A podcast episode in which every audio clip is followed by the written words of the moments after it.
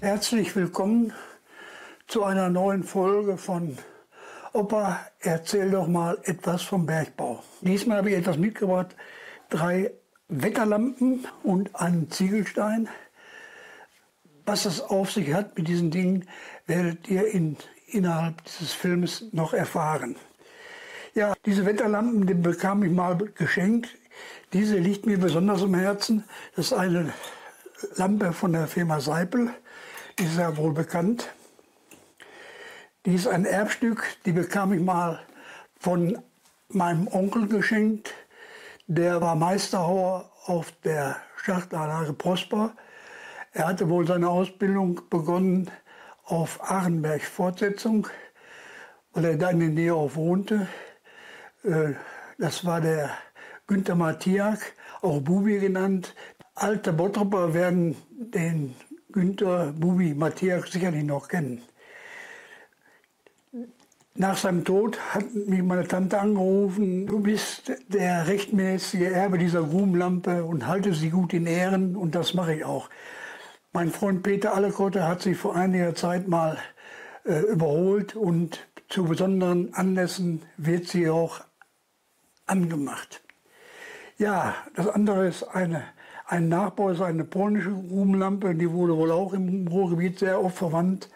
Und dann ist hier diese, diese Lampe, wusste ich gar nicht, dass es auch eine ganz besondere Lampe ist. Darum geht es heute eigentlich. Das ist die sogenannte Devi-Lampe. Im Kohlebergbau kam es durch entzündliches Grubengas häufig zu Schlagwetterexplosionen.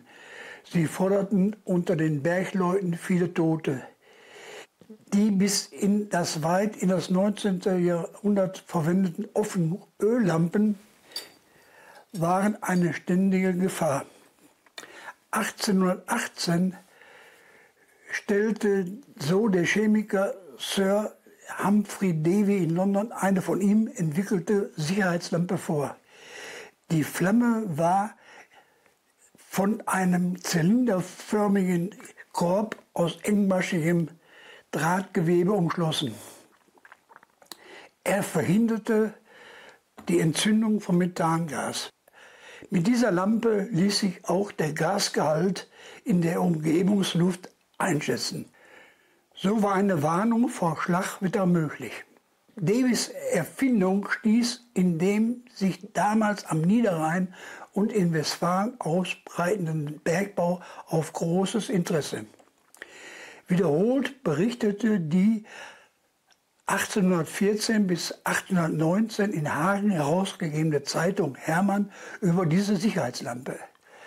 Der Mitherausgeber Dr. Adam Stork, Direktor der Hagener Bürger- und Lateinschule, hatte sich schon im Herbst 1818 eine englische Lampe beschafft.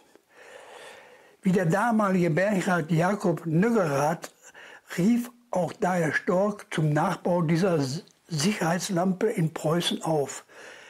Ab Sommer 1817 lieferte der Drahtzieher Bernhard Böker, er lebte von 1788 bis 1847 in Limburg eigene Sicherheitslampen. Das Drahtgewebe stellte er auf Handwebstühlen von für Textilien her. Seine Lampe war leichter, hochwertiger und mit einem damaligen Verkaufspreis von 8,5 Taler günstiger als die Konkurrenz aus England. Für die Hälfte des Preises einer Messinglampe stellte er sie daher auch aus Eisenblech her. Sicherheitslampen aus englischer Produktion, eine in Aachen gefertigte Variante und Bökers Nachbau wurden in den folgenden Jahren im rheinisch westfälischen Bergbau eingesetzt. 1822 erhielt Böker auf der ersten Gewerbeausstellung in Berlin sogar eine Ehrenmedaille. 1826 gründeten Böker und Karl Haver in Limburg eine Fabrik für Drahtweberei. Die starke Nachfrage von Drahtgewebe und Grubenlampen sorgten für einen regen Aufschwung.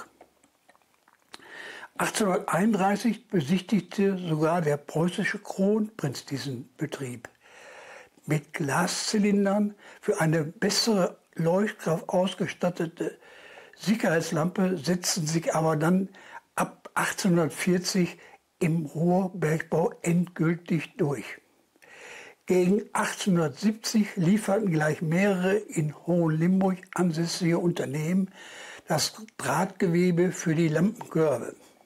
Zu Beginn des 20. Jahrhunderts lösten elektrische Hand- und Kopflampen die Benzingrubenlampen ab. Ein großer Teil ihrer Batterien wurde von der Hagener Akkumulatorenfabrik geliefert.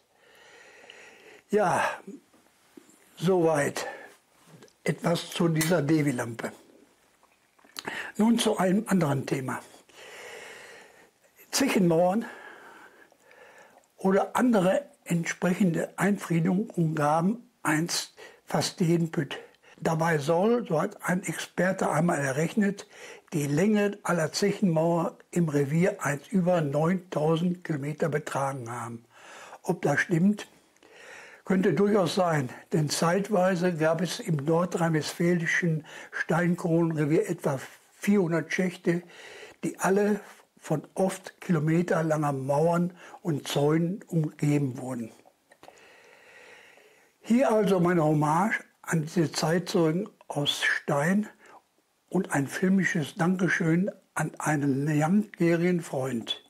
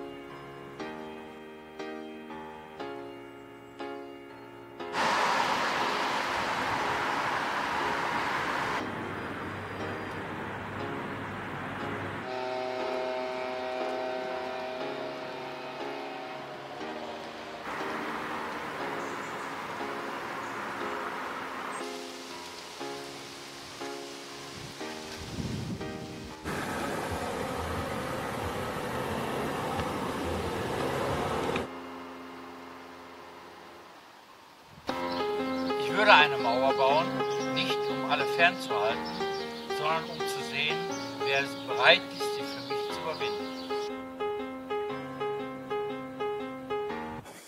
Ich hoffe, es hat wieder ein bisschen Spaß gemacht bei dieser etwas anderen Folge von Opa. Erzähl doch mal etwas vom Bergbau. Ich hoffe, ihr bleibt mir treu, wenn es wieder heißt, Opa, erzähl doch mal etwas vom Bergbau. In diesem Sinne Glück auf.